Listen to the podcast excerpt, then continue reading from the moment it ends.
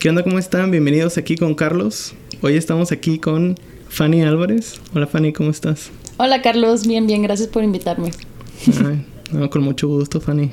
Pues, pues mira, eh, me había platicado Ale, que era la persona que vino anteriormente, Sí. este que nos platicó sobre interiorismo y me dijo, yo tengo una amiga que tiene una historia muy interesante. Y dije, pues es lo que estoy buscando. ¿Dónde está? Este, y pues por fin se nos hizo platicar. Ay, Aquí estás. Muchas gracias, muchas gracias Ale. Si nos está escuchando Ale, que espero que sí. Muchos thank yous. Esto es gracias a ti. Yes, estaba por ti, baby. Muy bien, Fanny. Platícanos, Fanny, ¿a qué te dedicas? Bueno, este, yo trabajo en la industria del procesamiento de mariscos en Alaska. Eh, en primavera, este, procesamos arenque, es una temporada corta y en, en verano, este, procesamos salmón. O sea, es más que nada por lo del salmón, el, como que el arenque es ahí algo, algo extra. Eh, pero sí, pero de carrera, o sea, de profesión, de lo que estudié, pues este, estudié ingeniería industrial. Órale. y, pero pues la vida me llevó a Alaska.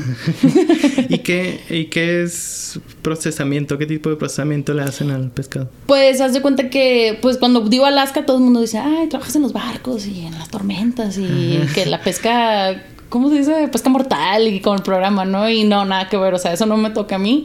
Este, yo trabajo en la planta y nosotros, este, recibimos el pescado de los barcos y lo procesamos, o sea, lo ponemos en unos tanques en lo que lo procesamos, pasan por unas máquinas, tenemos diferentes productos, ya sea que o sea, obviamente cortamos cabeza, sacamos tripas, se ¿Y eso lo haces tú? bloque. Bueno, ya no. O sea, cuando empecé, ya tengo siete años trabajando en eso. O sea, ocho veranos, pero en sí, pues desde el 2015. Acabo de cumplir este un poquito más, ya llevo un poquito más de siete años. Este, y empecé como control de calidad. O sea, llegué, yo apliqué de que, ah, pues, o sea, yo iba con la idea de ser procesadora. Yo iba con todo el ideal de sí, güey, mete cuchillo, saca tripa, mete cuchillo, saca tripa. y este, pero me dieron la oportunidad de entrar como a control de calidad, entonces era trabajar para el departamento de control de calidad y estaba igual en el piso, no estaba yo procesando, pero era pues tomar temperaturas, checar calidad, este, gradear, o sea, clasificar, o sea, número uno, número dos, o sea, si tiene daños el pescado, la carne o algo. Y eso fue lo que estuve haciendo. Y así empecé y ya, este, pues ahorita ya soy gerente, de hecho ya tengo tres años que salí de, del área, o sea, llegué a ser gerente de control de calidad y después este, me ofrecieron espacio en el área de producción, que pues se supone que es lo más, pues, Como pues como, ajá, como es tem- trabajo temporal, entonces, o sea, producción es de que el, el- el que manda, ¿no? Porque pues se tiene que producir rápido y este, lo más que se pueda y siempre hay como que, ay, esa planta produjo más y así, ¿no? Entonces me, me, me ofrecieron una oportunidad ahí, hay más oportunidad de crecer y pues la acepté y ahí he estado en, en gerencia en, en el área de producción y este, entonces no, ya técnicamente ya no tengo que estar en el piso todo el tiempo, o sea, tengo que estar y echar un vistacito y todo, pero ya también tengo trabajo de oficina, ¿no? Reportes, el Excel y reporte de producción y qué tanto vamos del throughput, que cuánto va, está corriendo la planta a la hora, o sea, todo ese tipo de cosas. Entonces ya, o sea, sigue siendo desgastante, pero ya nada más más mental que físico. sí. Wow. ¿Y cuántas, cuántas personas tienes a tu cargo ahí? Uf, este, en la planta que estoy es de las más pequeñas, en cierta forma, pues estoy en el sureste alasqueño, eh, 400, 300, bastantes. 300 personas, 300, 350, 400 en total con, con los departamentos de apoyo, que es que housekeeping y los, que la cocina, el mantenimiento y eso, pero, pero sí, como 350, 350 procesadores más o menos. No, pues Sí. bastante. Sí, es mucho. Y no, hay una de 800 y otra de 1000, así que por eso digo, ay, es de las más pequeñas. Ah, es de las más pequeñas. es de las más trabajas. pequeñas, sí, hay una que tiene 800 personas, o sea, nada más, 800 procesadores nada más, o sea, aparte mantenimiento, este, los que hacen el aseo y cocina y todo, y madre, pero 800 procesadores nada más, una planta grande, gigante y sí, está, está intensa esa. Oye, yéndonos un poquito más para atrás, Ajá. ¿por qué Alaska? Ah, ¿Por qué Alaska? No sé. Se hace cuenta que estuve trabajando, cuando terminé la carrera, hice mis prácticas en, en SCA, ¿Qué es eso? en el puerto de Manzanillo. Estuve en, una- en- es una terminal de contenedores y entonces empecé ahí con mis prácticas en el área de seguridad y higiene, ¿no? Y hice mis prácticas ahí y luego se abrió un espacio en, compras de, mantenimiento. Entonces, este, apliqué y me lo dieron. Entonces, al mes de que estuve haciendo mis prácticas, yo ya estaba contratada en la empresa y ya estuve trabajando y en las tardes hacía mi proyecto. Entonces, estaba casi todo el en el trabajo. Y después de compras, yo quería entrar. A mí me gusta mucho la logística, la parte de logística de mi carrera. Entonces, yo quería trabajar en logística. Entonces, yo quería ser vessel planner, o sea, planner buque. Y es de los que planean la carga y descarga de los contenedores por peso, por este qué tipo de material trae, si es refrigerado, si es peligroso. O sea, se me hacía como un juego de Tetris súper genial. Y yo, yo quiero hacer eso. Suena bien chido. Y este, y lo hice por un año. O sea, casi a los seis meses de que estuve en compra sí pedí mi cambio y me lo aceptaron y estuve haciendo eso y me encantaba. Eh, pedí permiso para... Ah, porque se me metió la idea de que yo quería ir a Tomorrowland. Y dije, yo quiero ir. Así vi los videos y tenía un dinero ahorrado ahí. Dije, ay, pues no sé, algo me voy a comprar, no sé qué, para qué lo estaba ahorrando. Y después dije, ¿sabes qué? No, lo material ahí.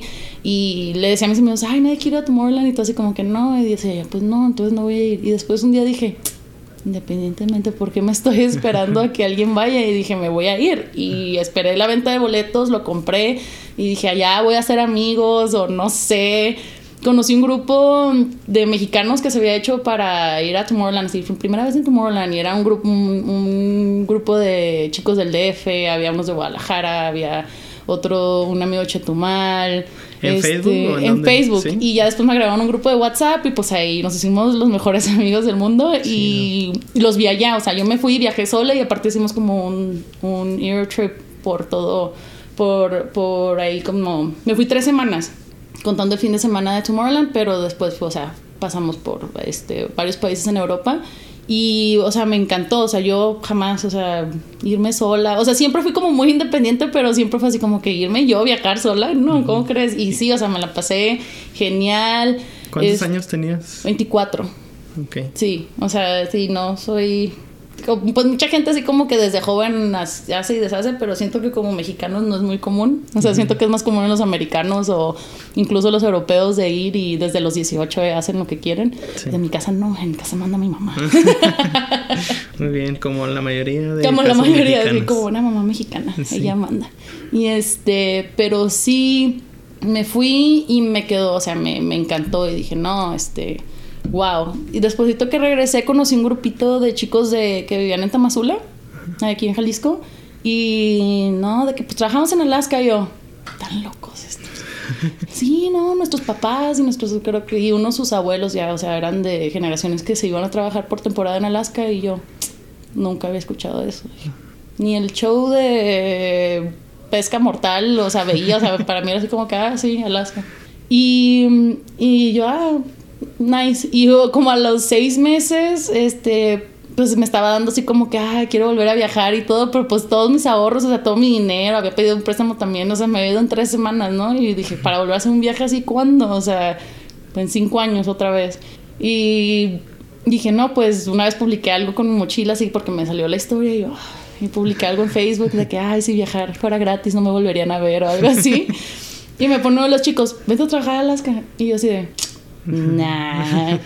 Este, para esto yo nací en, Estados Unidos, entonces yo ya como que traía la idea de que, ah, pues me voy, a, me a Estados Unidos y voy a ahorrar, o sea, me va a ser más fácil, o sea, llevar un trabajo normal y ahorrar para un viaje, ¿no? Y, pero como que no me animaba y ya ellos, no, sí, pues es por temporada, trabajas el verano, en ese entonces nada más era como que me, me decían lo del salmón, no me decían que también estaba la opción de trabajar en la primavera para el arenque, así, no, trabajas el verano y tienes tantos meses libres y pues todo lo que haces te puedes ir a viajar y yo, y lo hice. y mi mamá así de que, ¿qué? ¿Qué dijiste? Estás... Me dijo otra palabra, me dijo, estás tonta. Pero no me dijo tonta, me dijo otra palabra. Y yo, no, en serio, me hicieron la, entrevista por teléfono. O sea, Alaska es otro, es como un estado que es su propio como país tercermundista americano. O sea, así de que, ah, sí, ¿quieres trabajar aquí? Ok, vas a estar parado 16 horas y vas a estar trabajando todo el día y está frío y está mojado y así. ¿Puedes vivir así? Y yo, ¿puedes hacer eso? Y yo, sí. Pero dices que tú naciste allá. Este, me imagino que pues tienes la ciudadanía americana.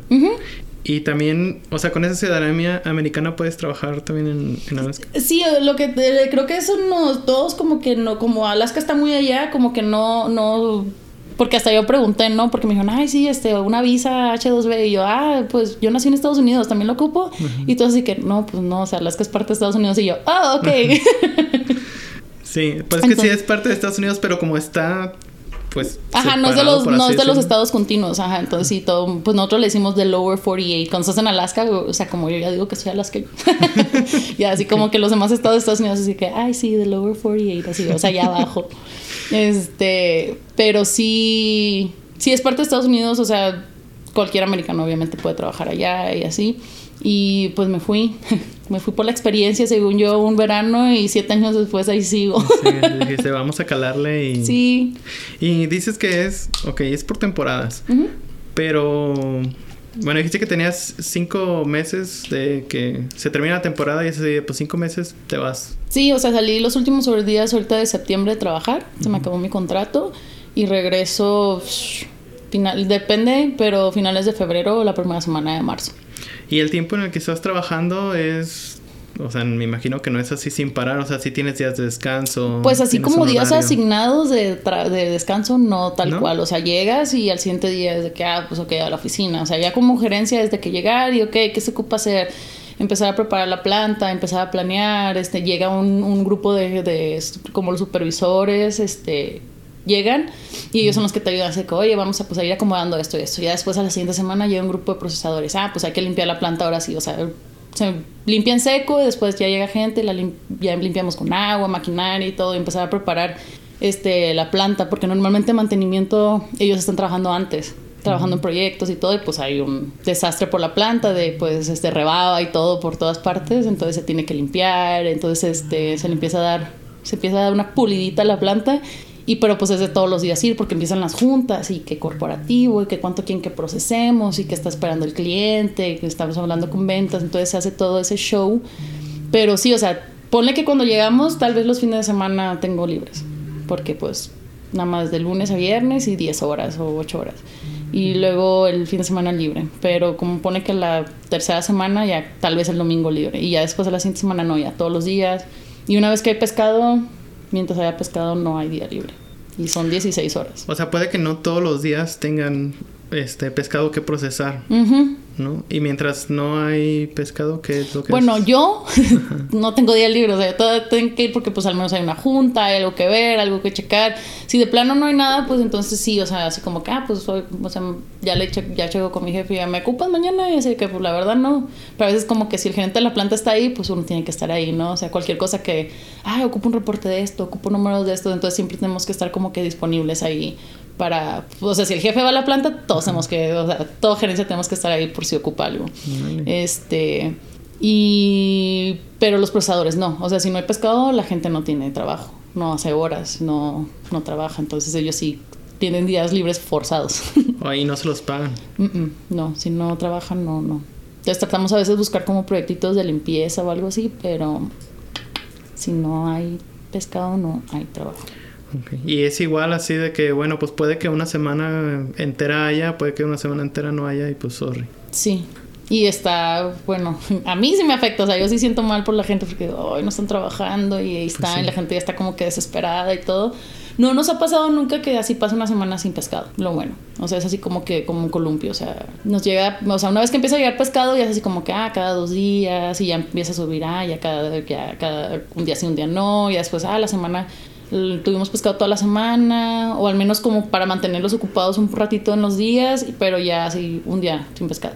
Y al siguiente día, ah, ya llegó poquito y así, ya cuando empieza bien la temporada, como a finales de julio, agosto, ya, o sea, ya están ocupados todos los días y ya... Pero hay años buenos, hay años malos. o sea, no todos los años. O sea, por estadísticas, los años pares son los malos. O sea, el regreso del salmón es menos. Y los años nones son los años fuertes, según esto del siguiente. Este año estuvo lento de pescado, pero hacemos, cuando tenemos poquito pescado, hacemos este proceso de volumen bajo, entonces eso es producto que tiene más calidad. Entonces es, es como, por, por, ejemplo, hacer filete. Te toma más tiempo a filetear un pescado que nada más cortarle cabeza y sacarle triple meterlo al congelador. O sea, le sacas cabeza, le cortas cabeza, sacas tripa, lo tienes que meter a la máquina, le tienen que hacer el corte así nice y todo, y se, después se congela, pero se pone despacito porque el filete, ¿no? Entonces, tratamos de hacer más esos productos que tienen más, más valor, este, pero son, son procesos más lentos. Entonces, cuando hay menos pescado, de todos modos seguimos ocupados en cierta manera. Pero dicen que el siguiente año sí, sí se espera se cae demasiado. Sí, demasiado. Oye, eso está bien interesante que dijiste de, de, que en los años pares hay baja. Pero ¿ha, habido investigaciones de por qué pasa? No sabemos en realidad por qué o si o el por qué del, del que pase, pero o sea, los pescadores así, pues la, los pescadores normalmente son generaciones y generaciones y generaciones de, de pescadores de Alaska y o sea, y ellos ya van con como con esa ya saben, o sea, qué esperar más o menos cada año. Y ya después se hacen las investigaciones, se hacen los... El realidad, el por qué no pasa, no sabemos. Pero, por ejemplo, el departamento de caza y pesca y todo hacen su... como sus muestreos y eso, y ya como que hacen como un, un pronóstico de que, ah, el siguiente año, por ejemplo, ahorita el pronóstico de así, va a estar así al tope. Y pues vamos a ver cómo nos va. tengo miedo. Pero a veces es como que mejor, mientras, o sea, una vez que llega el pescado está ocupado, como que ya entras en un ritmo y ya sabes qué esperar todos los días, ¿no? en vez de estar así como la expectativa de que, ay, hoy va a haber pescado, mañana va a haber pescado, la gente va a trabajar, ¿qué vamos a hacer? ¿Qué vamos a procesar? sí. Wow, sí, sí, es, es muy cambiante. Es muy cambiante y es lo mismo al mismo tiempo siempre, como que no y me imagino que ya estás acostumbrada a ese ritmo de vida en el que tus días libres son así como que casi casi sobre demanda y, y así planeas, por ejemplo, no sé, hacer ejercicio, ir al gimnasio. Uf, sí. Ese, por ejemplo, una vez que empieza la temporada, hubo un año que sí andaba como que bien bien así de, puedo hacer ejercicio y me levantaba hacia las 4 de la mañana, hacía ejercicio, entraba a las 6 a trabajar y este, y, pero pues a las 11, 12 de la noche me estaba durmiendo. Pero ya era así como que, ya no puedo. pero sí, o sea, sí perdemos, la verdad, todos los que trabajamos en esta industria sí perdemos mucha calidad de vida mientras estamos trabajando. O sea, no, no tenemos los fines de semana con la familia, no tenemos, porque todos estamos lejos de casa, ¿sabes? O sea, mi jefe, pues, mis jefes, o sea, el gerente de planta, el otro gerente de producción, o sea, tienen pues hijos y una esposa, uno en Washington, otro en Texas, o sea, y pues, o sea, si no ven a sus hijos crecer, no sé, si yo, pues aquí no, no tengo hijos, pero, o sea, sí es dejar a tu pareja, es dejar a tus hijos, este, meses por, pues obviamente por darles todo, ¿no? Pero sí, pues sí perdemos, o sea, tanto eso como calidad de vida en lo personal, familiar, como en lo, como en, pues el ejercicio, o sea, durante la temporada pues no, no podemos estar haciendo ejercicio, o sea, sí podemos, pero, o sea, sería quitarnos horas de sueño, ¿sabes?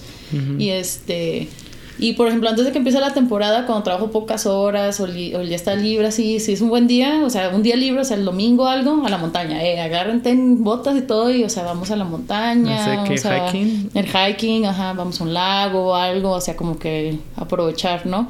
O en las mañanas pues voy a correr o busco. En, en el pueblo en el que estoy sí hay más cosas comparadas con otros pueblos que no tienen o sea, nada, o sea, dos bares.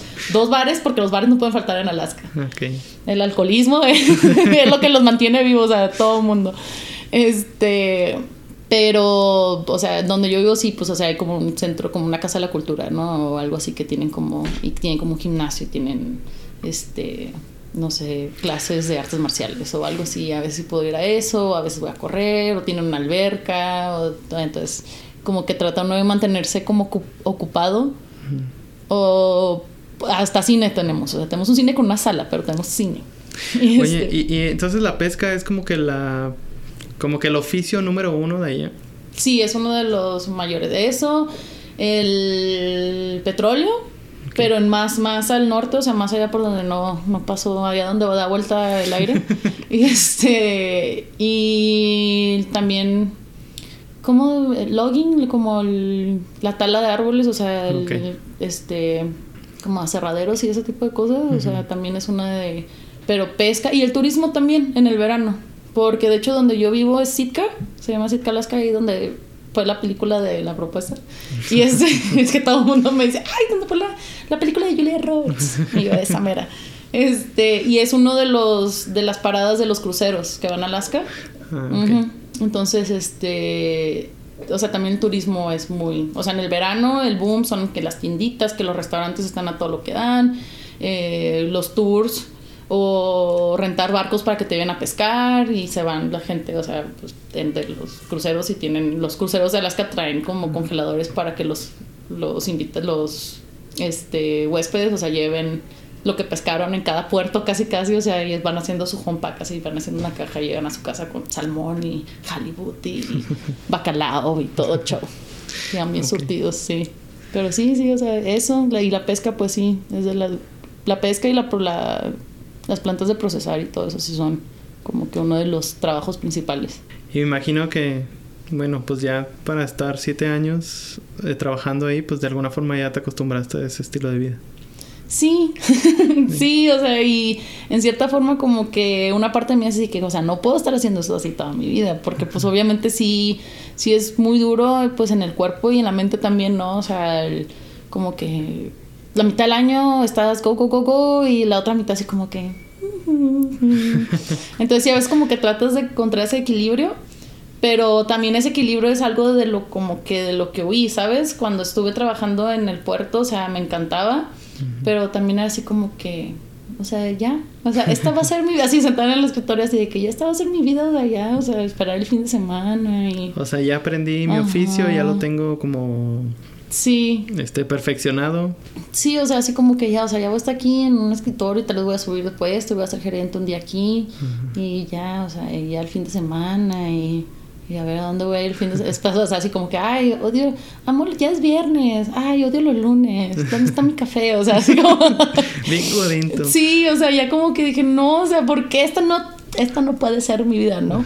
Y fue como que lo que dije, ah, o sea, Alaska y puedo viajar, o sea, y cuando empecé a hacer eso, empecé, me empecé a ir a Asia, o sea, yo quería siempre, o sea, mi sueño, yo había ido a Europa, a Tomorrowland y todo, y se me hizo genial, y amo Europa, se me hizo muy bonito y todo, pero dije, bueno, Europa para cuando esté viejita, ¿no? O sea, Europa, pues te puedes agarrar los tours y es de caminar y así, ¿no?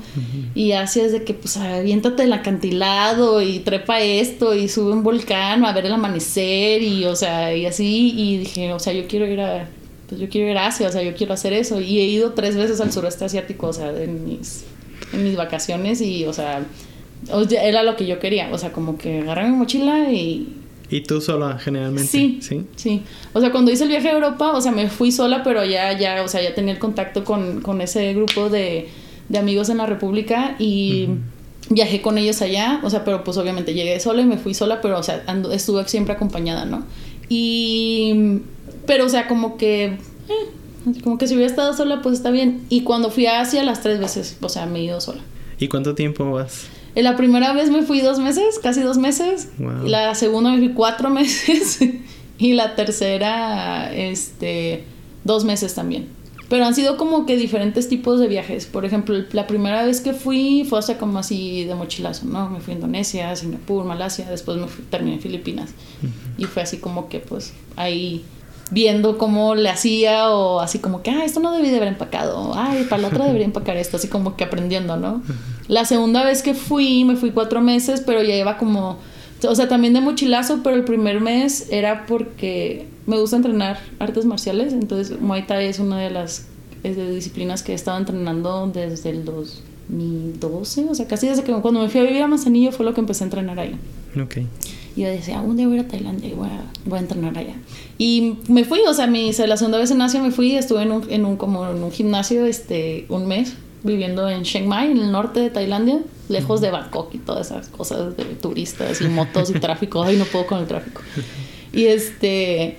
Y estuve ahí un mes y después el otro mes lo estuve como que mochileando alrededor de Tailandia.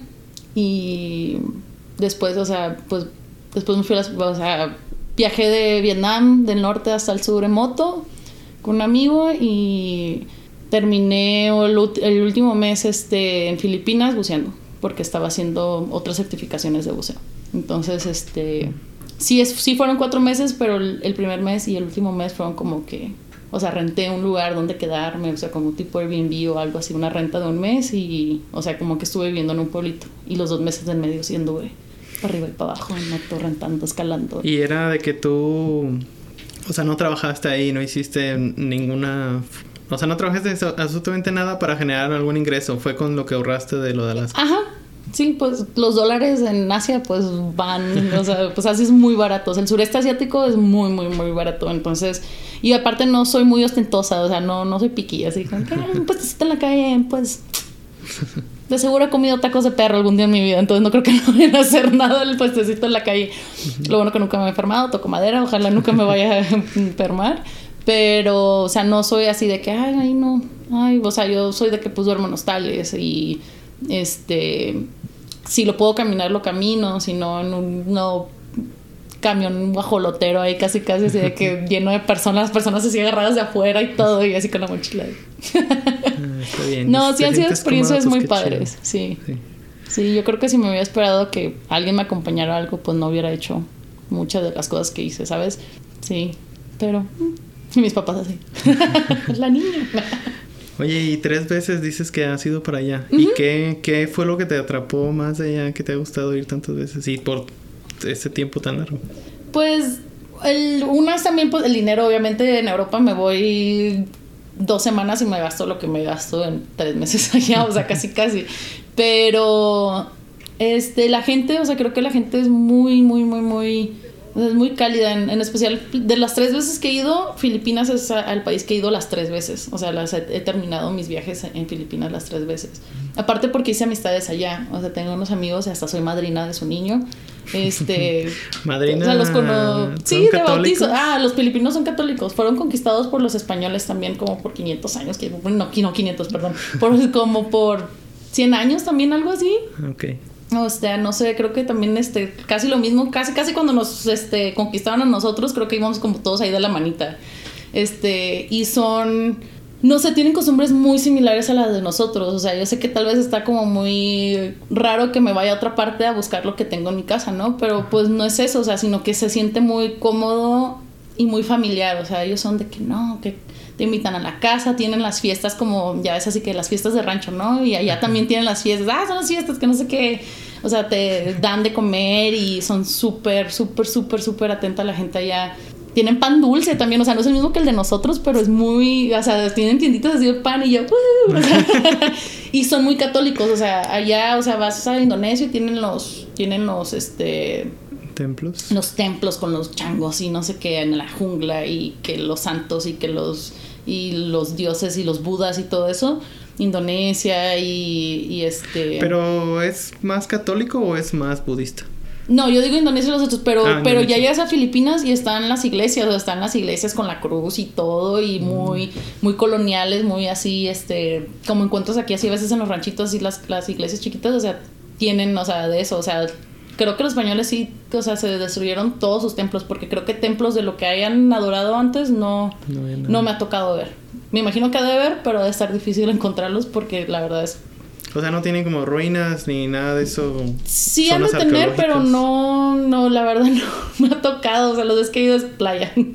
O sea, irme a un pueblito hacia la playa, pero no, no tienen, o sea, no como, no sé, no, Camboya, que vas a, a este a Siem Reap, ¿no? O sea, que están así los donde donde filmaron la película esta de Angelina Jolie, la de Tom Raider, así, o sea, las las ah, eh, no, me acuerdo. Angkor Wat. Ajá, o sea, están las ruinas de Angkor Wat y es así extensivo, ¿no? O sea, ocupas como tres días para ver todas las ruinas de esa área. Pero, o sea, Filipinas no, o sea, Filipinas son iglesias, o sea, catedrales entras y tienen así los santos y todo, o sea, tienen una, tienen hasta una Virgen María así como más clara, ¿no? Porque pues, los asiáticos, este, media, medio tramados con la piel clara, y este, y tienen una Virgen, una Virgen como de Guadalupe, o sea, con la piel casi, igual que la, nuestra Virgen de Guadalupe, pero la piel clara, y yo, ¡ey! ¿Qué le hicieron a mi morenita? Se les aclaró. Sí. Pero sí, o sea, es muy, es, es un país muy, muy católico. Entonces soy pues madrina de, de, bautizo casi casi del, del, niño. Y este, pero sí, o sea, yo los conocí recién casados y después del siguiente año, o sea, estaban queriendo tener el niño y el, la tercera vez que fui, pues fui a conocer pues al bebé. Sí, entonces es una, algo que me hace que regrese. Y también en Alaska tenemos mucho filipino, mucho, mucho, mucho. Ellos dicen que son su mejor, su mejor producto de exportación. su gente. Están en todas partes. Pero son muy buenos trabajadores también, entonces, sí. ¿Y qué más me puedes contar de tus viajes a, a Sureste Asia? Uf, este... ¿Qué más te puedo contar? Pues las playas, las playas se ven Uf. padrísimas. Sí, no, pues eh, casi todos, o sea, al, al donde vayas en Asia, es, o sea, tienes que ir a ver el- la playa, o sea, donde estés. Este, obviamente, pues Tailandia tiene que la de James Bond y, o sea, la de la playa de la película La Playa y eso, y sí están, o sea, están geniales, nada más que están retacadísimos de gente, o sea, no.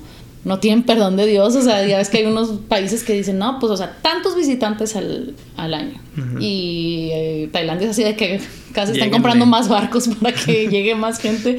O sea, sí están muy retacados. O sea, sí, sí siento que necesitan como regular eso, que estaría, que no estaría muy chido porque pues obviamente mucha gente se perdería el visitarlos, pero pues es eso, pues perder, pues perder las playas, ¿no? Que per- pierdan, o sea, la conservación de la playa, pues, o sea, que esté limpia, el- que el agua se quede clara, que, o sea, no sé, o sea, la gente no, no, no todos los turistas son muy conscientes de sus alrededores, la verdad, entonces... Sí.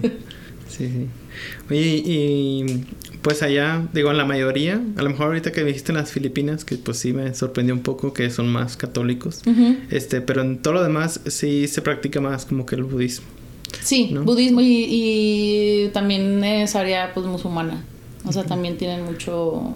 ¿Y te tocó como experimentar algo del budismo, meditación, algo así? Meditación, este, he entrado a los, o sea, no he hecho como tal cual yo, como retiros espirituales y eso, pero sí, o sea, sí, a veces como que llego y, y como que me siento, a veces cuando, cuando están solos, porque como tienen tantos templitos así por todas partes, como en Tailandia y eso también, entonces sí era así como que iba y había un, había un, este, templo ahí en Chiang Mai que visitaba mucho y, pero, o sea, como que me daba pena preguntar, así como que qué hacer, entonces como que veía, siempre llegaba y veía una señora y veía que agarraba, compraba sus inciensos y, y así como que viéndola, iba, compraba yo mi incienso y ya, ya medio hacía lo que ella hacía y ahí me quedaba ya, trataba de- y como están tan tranquilos y todo, así como que, no sé si lo hacía bien porque no puedo meterme en mi cabeza tanto, tanto rato, así como que me distraigo, así que, ay, ay, esto no es un señor, así como que, pero sí,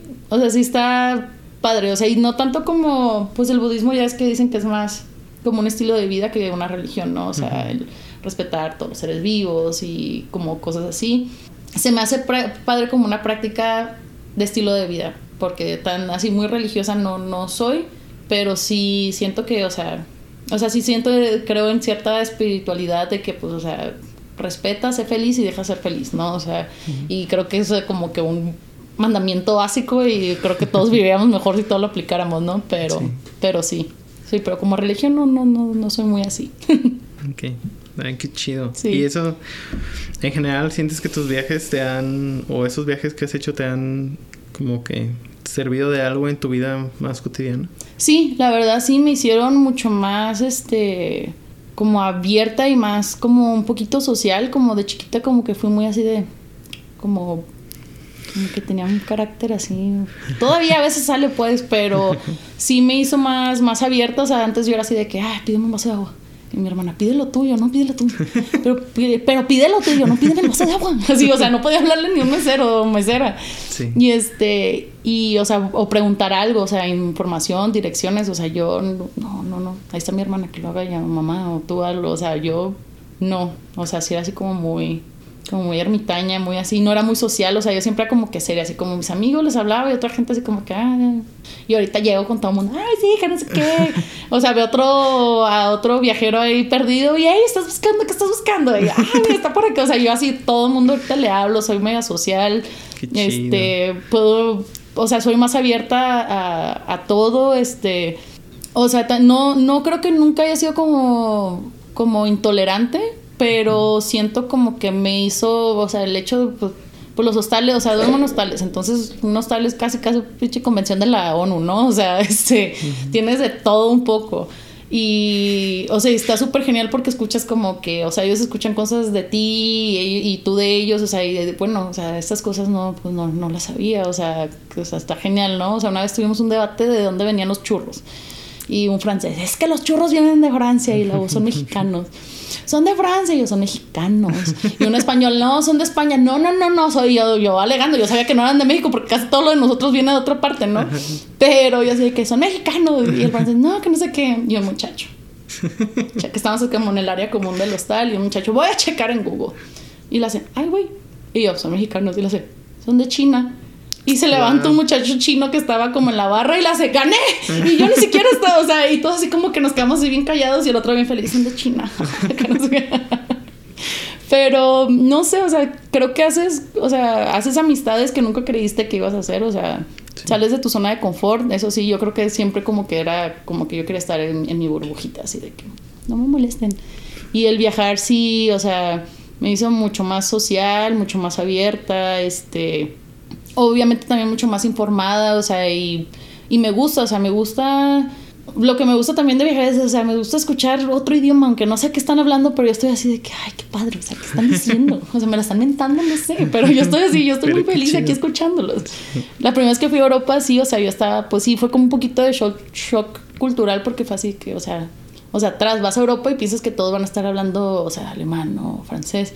Y, o sea, en, en, sus países, pero, o sea, como está tan cerquita, o sea, tienes de todo, ¿no? Y obviamente también tienes mucha gente de del Medio Oriente, o sea, mucho del Medio Oriente, o sea, mucho pakistaní en, en, Francia y todo, o sea, y vas en un tren y, o sea, y vas escuchando, o sea, cinco idiomas a la misma vez, o sea, si le pones atención a cada, o sea, es como que, o sea, qué genial, ¿no? Y qué padre, o sea, y también qué padre que lo ves en otro país que es normal y está bien.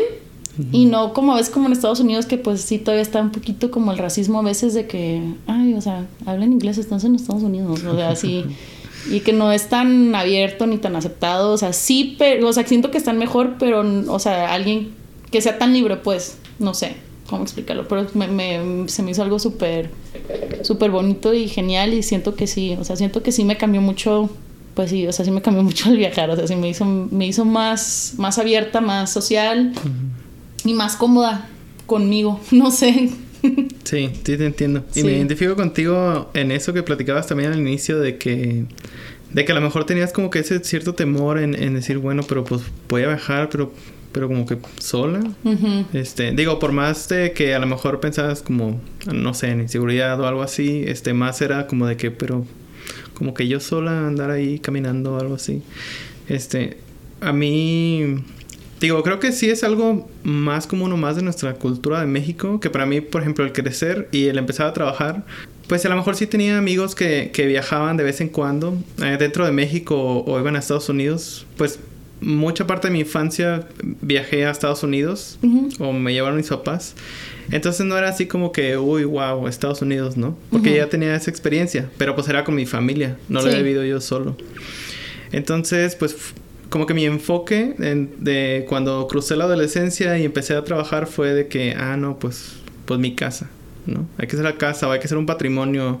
Este, por más que no tuviera pareja o no tuviera hijos, eh, esa mentalidad de, de, no, pues hay que ahorrar. Te tienes que hacer de tus cositas, hijos. Entonces, pues realmente empecé a viajar pues ya más grande, o sea, ya pasando mis, no sé, 22 años.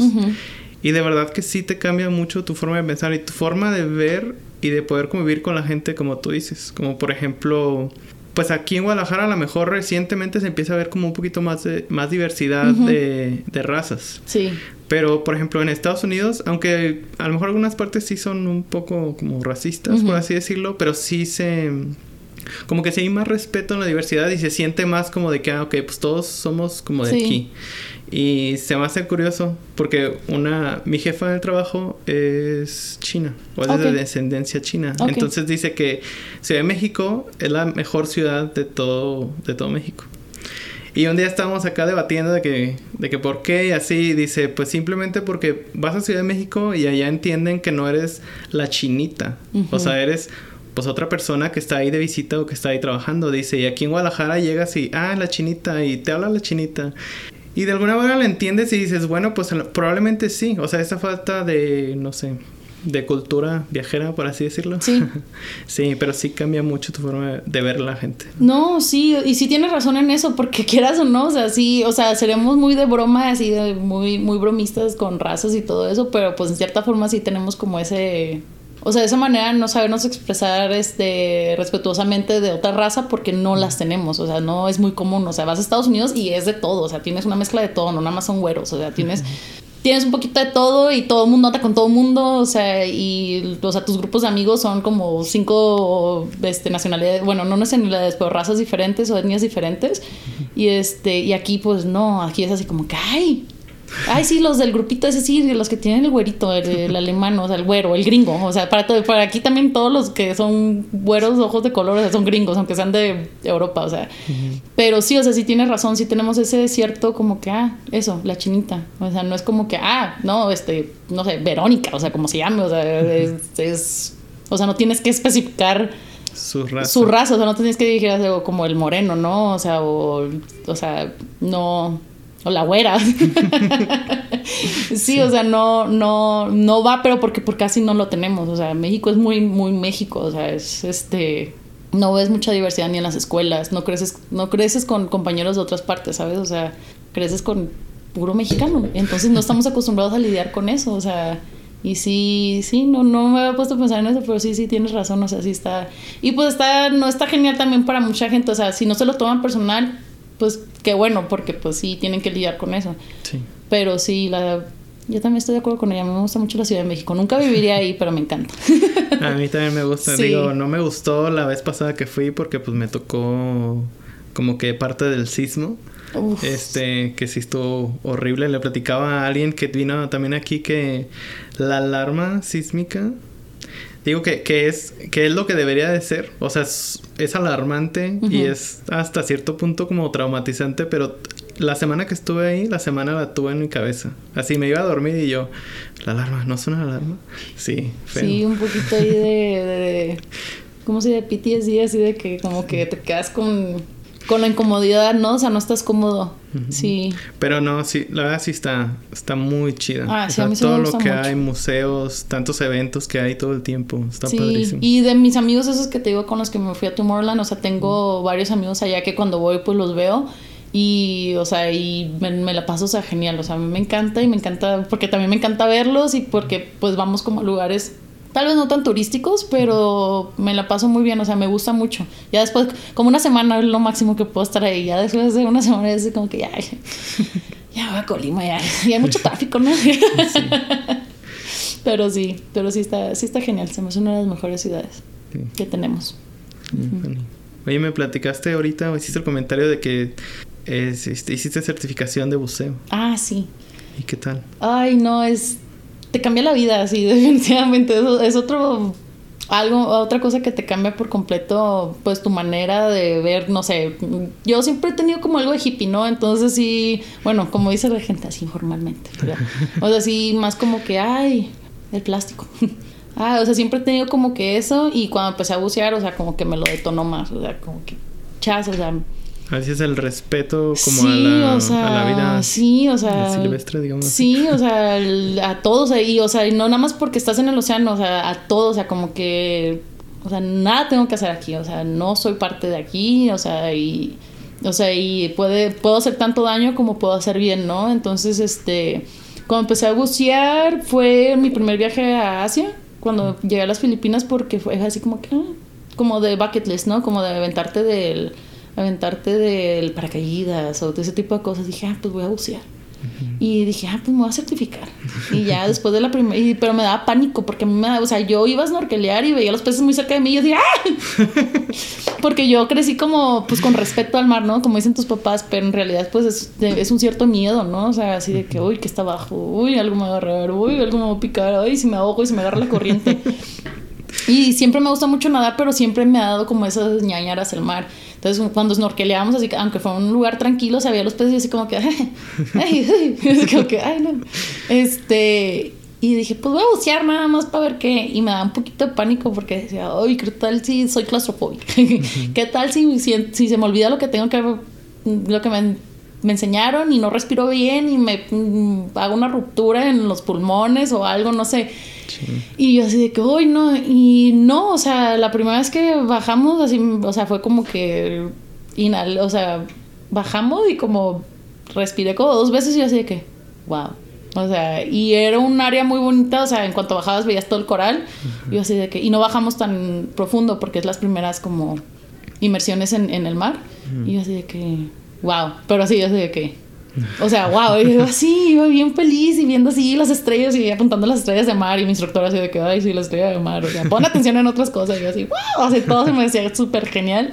Y no, o sea, salí y dije, o sea, no, o sea, yo quiero seguir haciendo esto. Después de las, haces como cuatro inmersiones, creo, para la primera certificación para el Open Water y la segunda vi, vi una tortuga. Hmm, no, ya, vendí, toma mi dinero, así quiero hacerla de avanzado.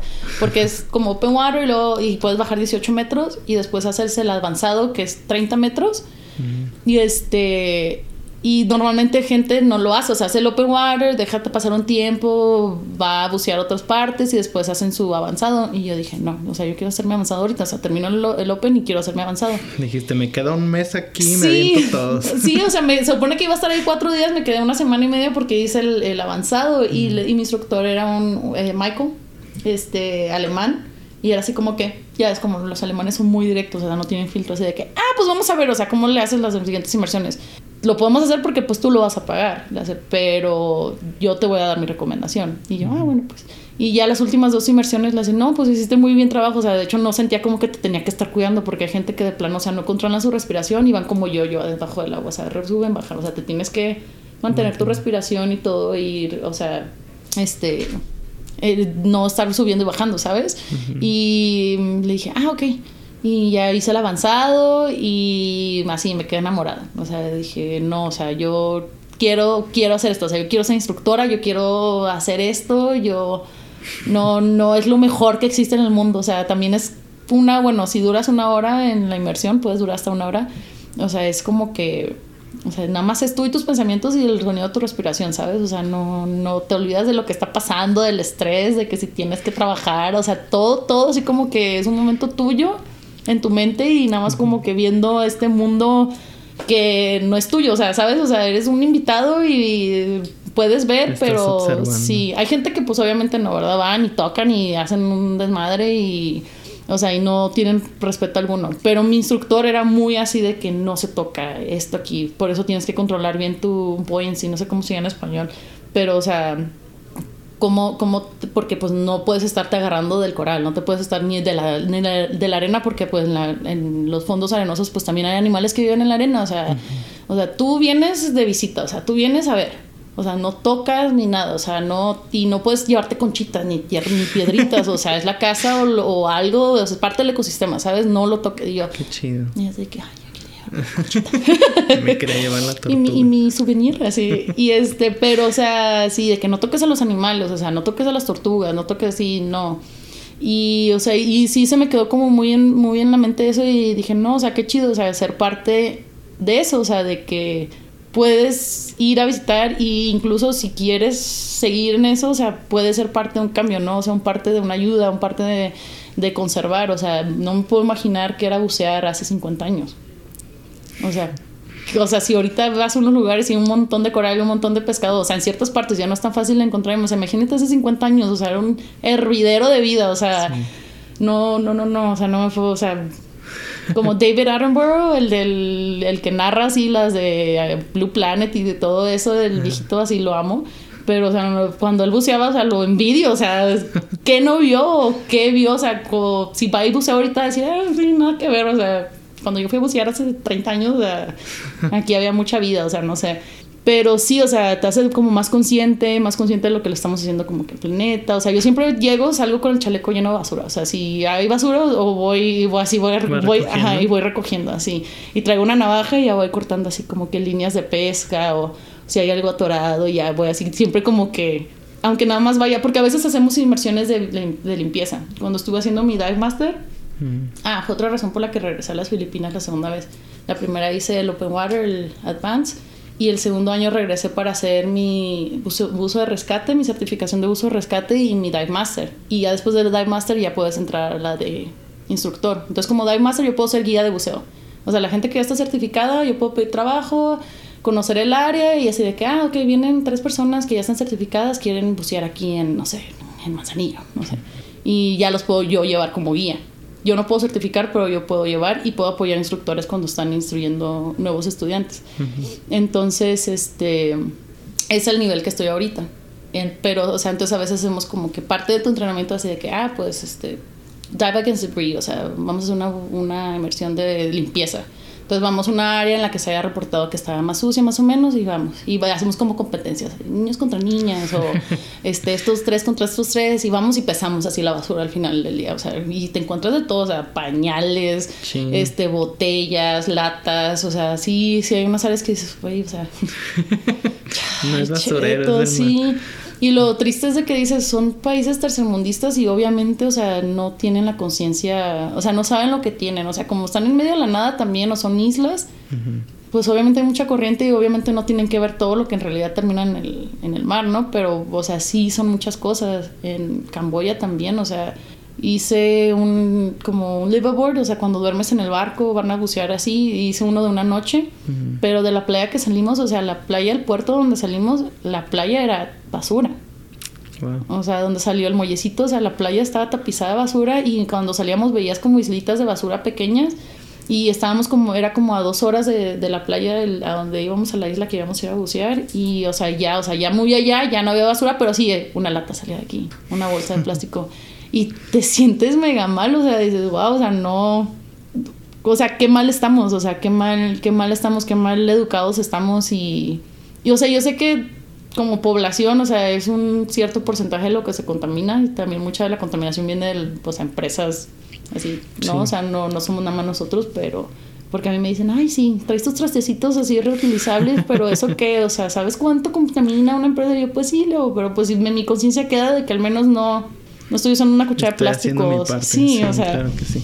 Y sí, o sea, siempre cargo mi, mi botella así reutilizable, o sea, cosas así, o sea, y no. O sea, reciclo si puedo, o sea, en Estados Unidos es más fácil, ¿no? Pero, pero sí, o sea, como que no. O sea, el bucear sí te hace como estar también más como en contacto con, con la Pachamama, ¿no? O sea, con la naturaleza. O sea, tienes ese como que. Así, chin, o sea. te hace más conciencia y te siento que te hace una mejor persona, yo digo.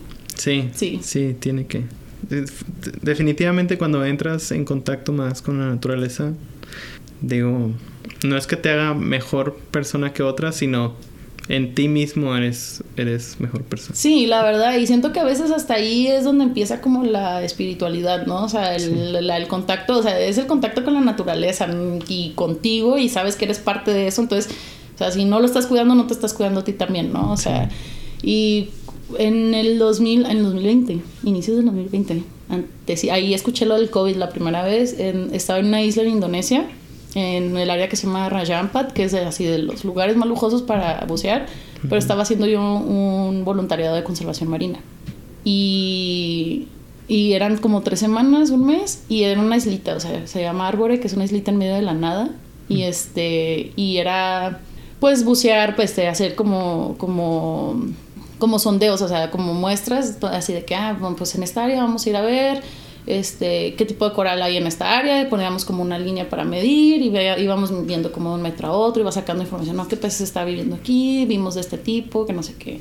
Hoy vamos a cazar este, este, estrellas de mar, la eh, eh, corona de espinas, que es este, una especie invasiva y mata el coral, entonces a veces pues vas como con un, como una tipo lanza que trae como un inyector grande que trae vinagre, o sea, entonces vas y las inyectas de vinagre pues para matarlas, porque pues, o sea, se está matando el coral, entonces, pero así como que yo sufrí esa vez y dije, perdóname, pero estás matando coral. Pero, o sea, siento que eso también como que dije, ok, o sea, wow, qué, qué chido, entonces ahorita ando viendo tal vez el enfocar, o sea, quiero seguir siendo instructora porque quiero ser, o sea, eso que mi instructor fue para mí, para otras personas, ¿sabes? O sea, como que quiero verle la cara a la gente la primera vez que van a bucear. o sea, porque para mí fue así como que, wow, así súper genial. Y digo, ah, me gustaría hacer como que eso para, o sea, ser yo quien entrene gente así y ver así más de una persona, así como que su primera experiencia buceando, ¿no? Se me hace como una experiencia súper chida. Pero también después de ese proyecto en el que estuve, sí quiero como tal vez dirigirme un poquito al, al lado científico del, del buceo. Ok. Conservación, investigación, o eso se me hace... Ok, y para allá ves tu próximo oficio, digamos así. Sí, tal vez, esperemos, vamos a ver. ¿A la par de tu trabajo en Alaska o...? Pues vamos a ver, o tal vez lo puede financiar como mientras me entreno para eso y ya después tendría que ser adiós Alaska o algo así. Porque pues quieras o no estoy, o sea, buceo la mitad del año y la otra mitad del año pues estoy matando extrañándolo. no, y, matándolo. Bueno, no ah, matándolo porque están, están, o sea, no hay, o sea, no hay sobrepesca porque se limita, o sea, el área, de, el área de caza y pesca nos dice, o sea, tales días se puede pescar en esta área. Y está ahí la guardia costera y están todos, o sea, asegurándose que los, o sea, que los barcos pesqueros estén dentro del área que deben de estar y estén pescando en las horas que se les dio para pescar. O sea, no está tan así de que, ah, viene mucho salmón y no, lo vamos a dejar pasar. O sea, vamos a dejar pasar y a la segunda vuelta eso ya lo eso ya pueden pescar. O sea, creo que sí está un poquito regulado, o sea, no está tan crazy como cree la gente. Pero sí, o sea, son toneladas y toneladas de pescado que, o sea, que procesamos en mi planta, imagínate, o sea, hay cientos de plantas en toda Alaska, o sea, y sí, es como que chetos. Pues es, es cierta parte, o sea, de cierta forma como que un, un balance, ¿no? Un balance, ajá. O tal vez terminar en eso, o sea, al menos tal vez terminar trabajando en el área de caza y pesca de Alaska, o sea, tal vez dando un poquito de lo que he quitado o ser parte de eso, de que, ah, o sea, porque pues tienen buzos también, ¿no? ¿Sabes? O sea, ellos hacen, o sea, los de investigación, las áreas y todo, el arenque, cuánto va a regresar, cuánto desovaron, o sea, de ese tipo de cosas. Y digo, ah, bueno, bueno, no tendría que dejar Alaska, pero ya sería con otro enfoque y más, algo más como que me llena más, ¿no? ¿Sabes? Que me satisface más, porque me gusta mucho mi trabajo, lo que hago, y creo que hago un muy buen trabajo. Este año me lo probé, sí, sí sé lo que estoy haciendo. Este pero no sé si es algo que quiero hacer. O sea, no, no, no, me, no me, me, gusta mucho, pero siento que como que el buceo es algo como que es un hobby y es algo que así amo. O sea, me encanta, me fascina y me llena. O sea, me, me, me hace sentir muy plena cuando lo estoy haciendo y si lo hago con un enfoque, no nada más por decir, hey, voy a ir a ver tortuguitas, ¿sabes? O sea, ya cuando cuando entiendes así de que, ah, mira, este pescadito está haciendo esto porque, ah, ese es un tipo de pescado, ah, mira, está desobando, oh, se está preparando para desovar, ah, mira, este es un, un coral, este, suave y este es un coral, este, ya rígido, que o sea, como ese tipo de cosas y ya ves como que el buceo diferente, o sea, ya más que recreativo ya estás poniendo atención en, o sea, en un pescadito que tal vez otro buzo ve, eh, y ya tú ya estás viendo lo que está haciendo y estás así como que, ah, sí te cambia te cambia, el, o sea, me ha cambiado también, o sea, 360, o sea, bueno, no 360, pero 180 grados el, lo que, pues lo que he vivido desde que empecé a bucear hasta ahorita, o sea, ya no lo veo igual, o sea, ya no, lo sigo amando, pero ya, o sea, le he encontrado otras cosas que me hace, pues, amarlo más, ¿no? O sea, me siento muy, creo que es una de las cosas que me apasionan y que me gustan y tal vez sería como que si voy a cambiar de, camino, o sea, sería hacia eso. Qué chido. Sí, qué, qué, interesante de verdad todo lo que me platicaste. Se me hace súper chido. A lo mejor nos salimos así de tema. Ah, sí, un poquito, pero estaba bueno la plática. Sí, la verdad estuvo chido y me gustó. Y creo que sí, o sea, hace falta más de esa información o de esos como experiencias que se compartan para que otra persona las vea. Porque siento que, o sea, sí que chido que haya muchas personas que suben videos en YouTube o en X plataformas sobre ah, sobre sus viajes, pero más enfocándose en el lugar, o sea, qué tan bonito está el lugar. Este, y no tanto en la experiencia, este, o esa madurez que te da el estar viajando ya con otra conciencia también, pues. Sí, es que también creo que confundimos mucho a veces el tal vez me va a sonar medio mamuquis, ¿verdad? Pero una cosa es ser turista y otra cosa es ser viajero. O sea, creo que un turista, que no tiene nada malo ser turista porque pues así te vayas cinco días a, París y lo publicas como que te cambió la vida. O sea, sí, o sea, cinco días a París te pueden cambiar la vida si nunca has ido a ninguna parte. Y así hayas ido a los lugares más, este como turísticos, porque pues yo también la primera vez que fui a Europa, pues yo fui a los lugares más turísticos, era mi primera vez viajando, o sea, yo no sabía qué show. Y después cuando hice los demás, este, cuando he ido a Asia, o sea, sí me he salido un poquito de las zonas turísticas, o sea, un poquito así como que la verdad no quiero, o sea, donde aprendí a bucear no es una de las islas conocidas de Filipinas, o sea, todo el mundo se va que han ido, que a Boracay, que, o sea, todas estas cuando me encontraba gente en los hostales de que, ay, venimos de Boracay, o sea, es una, una isla en las Filipinas que es como Party Island, ¿no? O sea, todo el mundo va ahí a echar el party porque es una isla súper bonita y todo, y este, o sea, es, es de echar fiesta de todo el día. Y sí fui ahí, digo, de hecho no he ido ahí, yo así de que, ah, no, pues ¿dónde estabas? Y yo, pues se llama Negros la, la, la, isla, Negros Oriental. Y yo, así, Negros Oriental. Y, todo. ¿Y esa dónde está? Y yo, pues por ahí. Pero es una isla muy bonita también, pero no es tan turística. Entonces siento que como que cuando te das, o sea, en vez de, por ejemplo, yo hice tres, eh, tres semanas en Europa mi primera vez, cinco países, no sé. Y sí, o sea, sí estuvo genial pero ya, o sea, ya empecé a darle más tiempo a los países, ¿sabes? Este, ya como que siento, o sea, en realidad para sentir o sentir yo que viajé a un lugar sí necesito estar más tiempo, o sea, y como que, ah, ¿dónde comen los locales? O sea, se me antoja más como que ver eso, que ir como que, ay, el en el Expedia cinco estrellas, no sé qué, o sea, te dice que TripAdvisor que debes de comer aquí. Y son a veces como restaurantes súper como más como americanizados, ¿no? Y pierdes un poquito como que el, el, o sea, lo que es en realidad el sabor, donde van los locales, o sea, donde tú veas donde van los locales, o sea, donde ves menos turistas, es ahí, ahí quieres comer. este, y creo que es válido, o sea, es válido ser turista, es válido, o sea, tengo personas que conozco que, o sea, sí dicen, ay, yo he viajado a tantos países. Y, o sea, y qué genial, o sea, yo he viajado a menos, pero les he dado más tiempo, o sea, sí, en los cuatro meses pude haber viajado a diez países pero viajé a cuatro. Sí, o sea, te has decidido vivir una experiencia distinta. Distinta, sí. Y creo que sí es, es muy válido porque el, hacer amigos locales, o sea, sí te haces muchos amigos internacionales en los hostales, ¿no? Pero a veces cuando conoces como más locales, más eso, o sea, como que lo ves diferente, o sea, y, y o sea, está muy padre la experiencia también el vivirla así. Creo que, que sí, o sea, eso te hace más, más consciente, más o sea, y lo disfrutas más, o sea, se, se hace como un, se hace una, es una experiencia muy rica también, siento, para, para, para la mente también, o sea, para mente, alma y cuerpo, o sea, todo, un poquito de todo, la verdad. Que alguien te cocine en su casa o algo así, la verdad está muy genial. sí.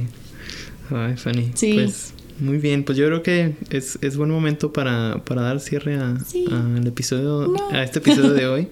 Me gustaría que pues me ayudarás a cerrar el, episodio. ¿Qué te gustaría compartir? Pues no se van a trabajar las caras.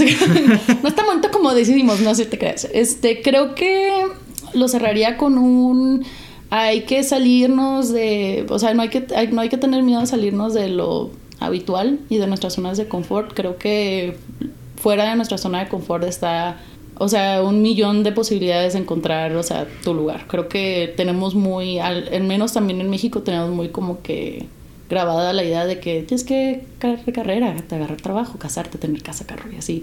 Y son cosas buenas también, pero o sea, hay más allá, o sea, no, si no estás feliz en un trabajo, pues empieza a buscar otro lado, o sea, no nada más porque te va bien, o sea, si es algo que no te llena, o sea, creo que, que al final del día encontrar algo que te llene y que te haga, o sea, feliz, o sea, ahí, ahí está, o sea, ahí es. Hay que, hay que buscarlo. Yo sé que no suena más fácil decirlo que hacerlo, pero, pero si, si no lo encuentras en lo que tienes ahí, o sea, hay que, hay que buscar fuera de, de nuestros de nuestra como, de nuestra línea así donde está así como que esta línea no la cruzo crúcela crúcela con confianza no es fácil pero sí sí es muy gratificante yo creo sí Sí. chido. Muchas gracias, Fanny. Muchas gracias. Gracias por venir y muchas gracias a todos por escuchar. Nos vemos pronto. Gracias, chicos. Bye. Bye.